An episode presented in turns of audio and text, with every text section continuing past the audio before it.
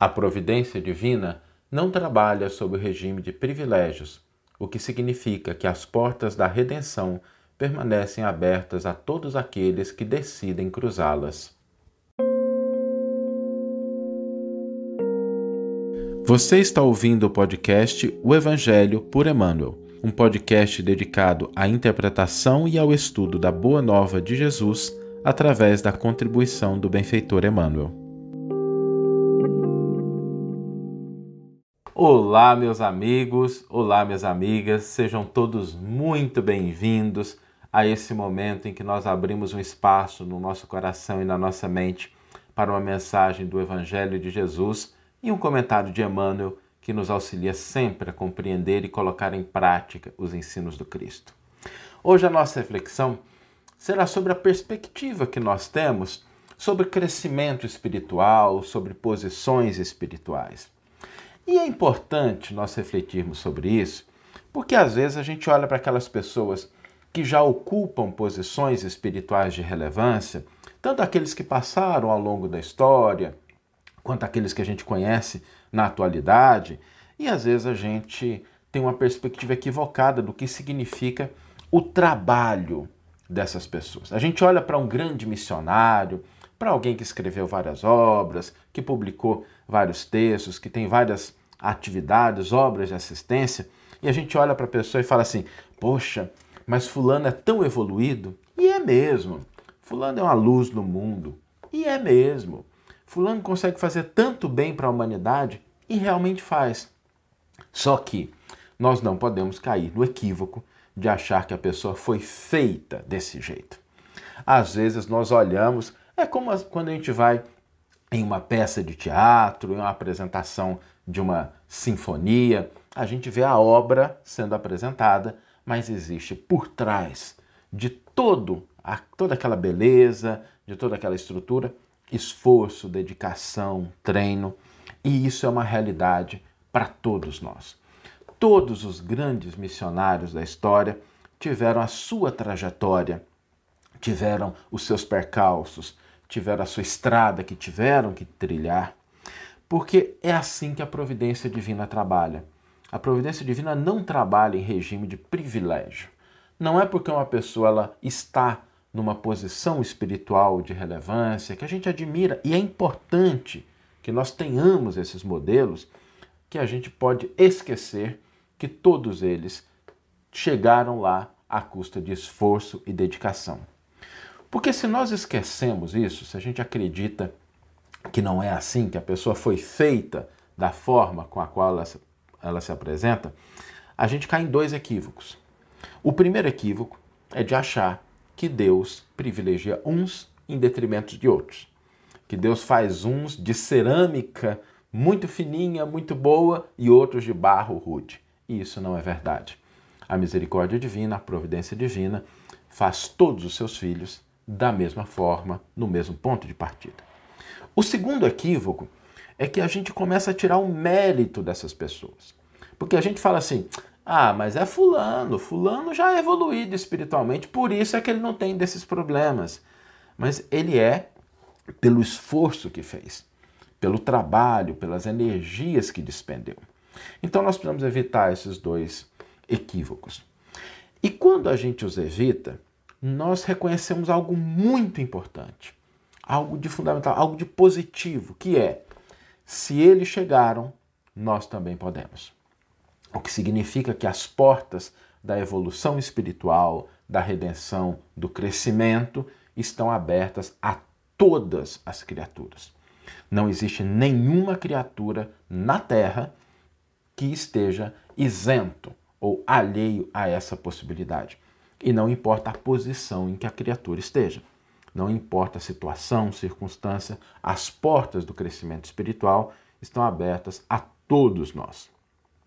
Às vezes a gente olha essas pessoas e a gente vê o resultado e a gente começa a medir a posição espiritual pelo resultado. E não que ele não seja importante, ele tem a sua relevância, mas quando a gente tenta entender o processo de crescimento espiritual, resultado é função de três variáveis: tempo, e o tempo é dado a todos da mesma forma. As outras duas é que nos interessam. Crescimento espiritual é resultado de direção, energia e tempo. Essas três variáveis. Como o tempo é o mesmo, se a gente vive no planeta Terra, nós temos 24 horas no nosso dia, nem mais, nem menos, não importa que posição ocupemos, como estejamos, temos as mesmas 24 horas. Agora, direção e energia nós escolhemos. Isso é algo que nós estabelecemos. E quando a gente fala de direção, nós temos um modelo. Por isso que eu comentei que é importante que tenhamos um modelo, que tenhamos essas pessoas, a gente ter alguém que a gente se baseie. E no nosso caso, nós temos um modelo importante que é o próprio Cristo. Jesus é modelo, Jesus é guia. Cabe-nos então ajustar a nossa conduta na direção do modelo. É interessante porque Allan Kardec, com muita propriedade, definiu o verdadeiro espírita, e que pode também ser estendido ao verdadeiro cristão, como ele mesmo fala, que a gente não reconhece o verdadeiro cristão ou o verdadeiro espírita pelos caracteres de santidade. Porque se a gente fosse reconhecer só pelos caracteres de santidade, a gente estaria se referindo a resultados. E resultado é função de tempo. Às vezes a pessoa não teve o tempo ainda, mas ela está na direção e com a energia certa. E por isso Allan Kardec diz: reconhece o verdadeiro espírita ou o verdadeiro cristão pelo esforço, pela sua transformação moral e pelos esforços que emprega em domar as suas más inclinações. E é interessante que Kardec não fala assim, matar as suas más inclinações. Porque por trás de uma inclinação há sempre energia. E a palavra inclinação não foi utilizada à toa é para que a gente possa ajustar o rumo e a direção. Lembremos aquelas pessoas que tiveram mais próximas do Cristo e que hoje a gente venera. Maria de Magdala vinha de uma vida dissoluta, ajustou direção e energia e se tornou a grande mulher que comunicou a ressurreição. Pedro negou Jesus depois de ter sido avisado, ajustou direção e energia e se transformou no líder do colégio apostólico depois que Jesus havia partido do plano material. Paulo de Tarso talvez seja um dos exemplos mais marcantes. Paulo de Tarso não era alguém que ignorava, que era indiferente à mensagem cristã. Paulo de Tarso perseguiu os cristãos. Foi responsável pela morte do primeiro mártir cristão, que é Estevão. Então, assim, não é alguém que simplesmente olhar e falar assim, não, deixa para lá. Não, não. Ele realmente lutou contra. Ajustou direção e energia e se converteu no grande apóstolo dos gentios. Por isso, nós devemos sempre nos lembrar que esse ajuste de direção e energia é algo que cada pessoa pode fazer hoje.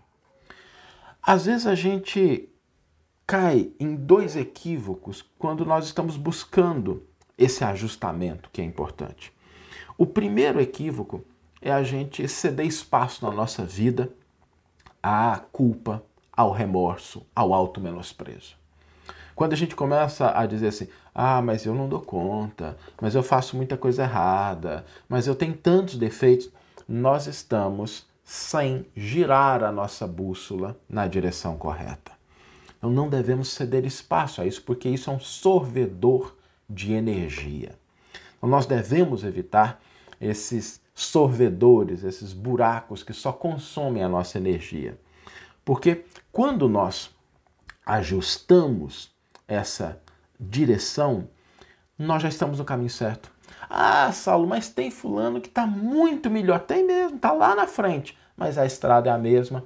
Tempo que Deus dá a todos, a energia, o esforço, a direção, fará com que a gente chegue lá.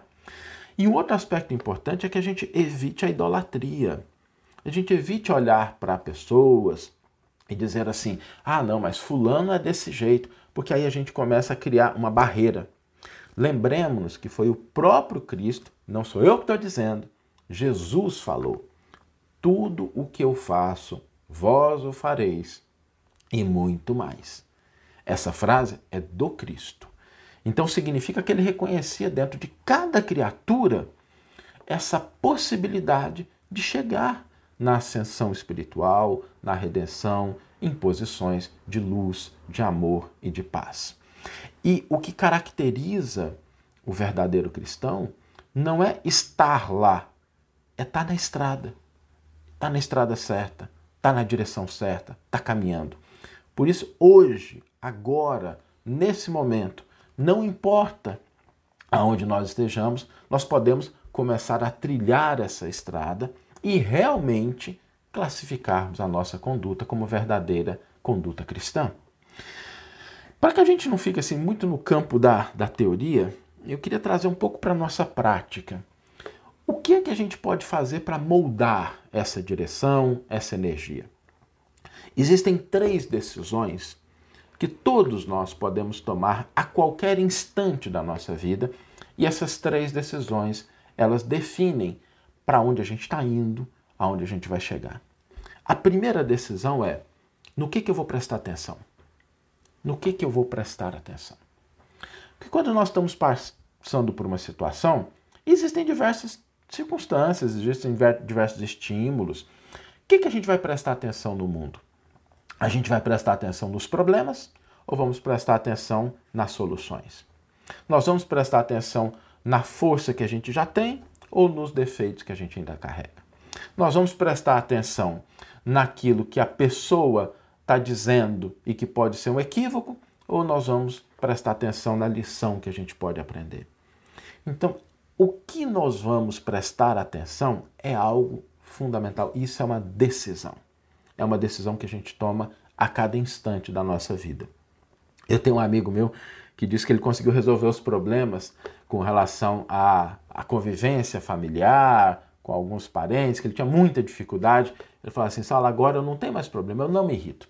Sempre que quando a conversa começa a ficar quente, eu presto atenção no céu, eu presto atenção nas nuvens, eu presto atenção numa paisagem, e aquilo desloca a minha visão eu sinto mais energia, mais paz e aí não revido mais. Porque quando eu ficava prestando atenção no que a pessoa estava dizendo, na agressão, eu acabava indo naquela direção.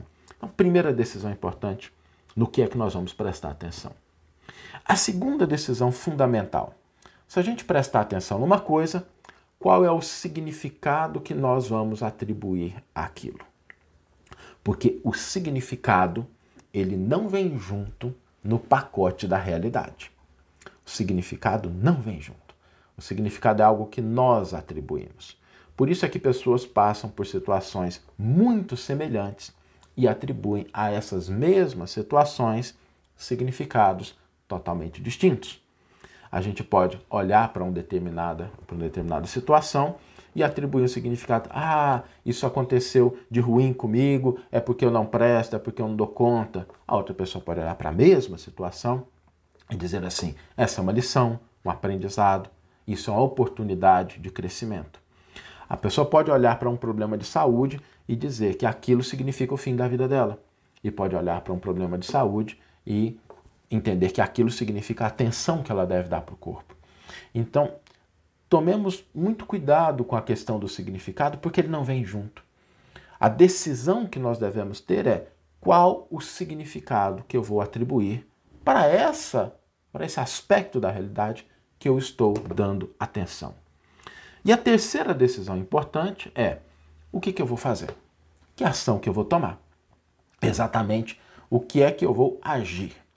Então, quando nós entendemos que essas três decisões estão na nossa mão, ou seja, para onde a gente vai prestar atenção, qual o significado que nós vamos atribuir e o que é que eu vou fazer dentro das minhas possibilidades, dentro das minhas condições, nós começamos a entender o que significa o ser cristão hoje, a partir de agora, e que não nos distingue de nenhuma das pessoas que estão lá na frente, nenhuma das pessoas que estão lá atrás, porque é uma estrada. A gente está numa posição e essas três decisões elas moldam o nosso destino, a nossa direção e podem nos conduzir para a estrada correta ou para a estrada equivocada. Isso é uma decisão e uma escolha individual de cada um. Vamos ler agora a íntegra do versículo e do comentário que inspiraram a nossa reflexão de hoje. O versículo está em Atos dos Apóstolos, capítulo 14, versículo 15, em que Paulo de Tarso diz: E dizendo: Varões, por que fazeis estas coisas? Nós também somos homens sujeitos aos mesmos males que vós. E o comentário de Emmanuel está no volume 5 da coleção Evangelho por Emmanuel, intitulado Trabalhemos também. O grito de Paulo e Barnabé ainda repercute entre os aprendizes fiéis. A família cristã, muitas vezes, ha desejado perpetuar a ilusão dos habitantes de Listra, a cidade em que Paulo e Barnabé estavam.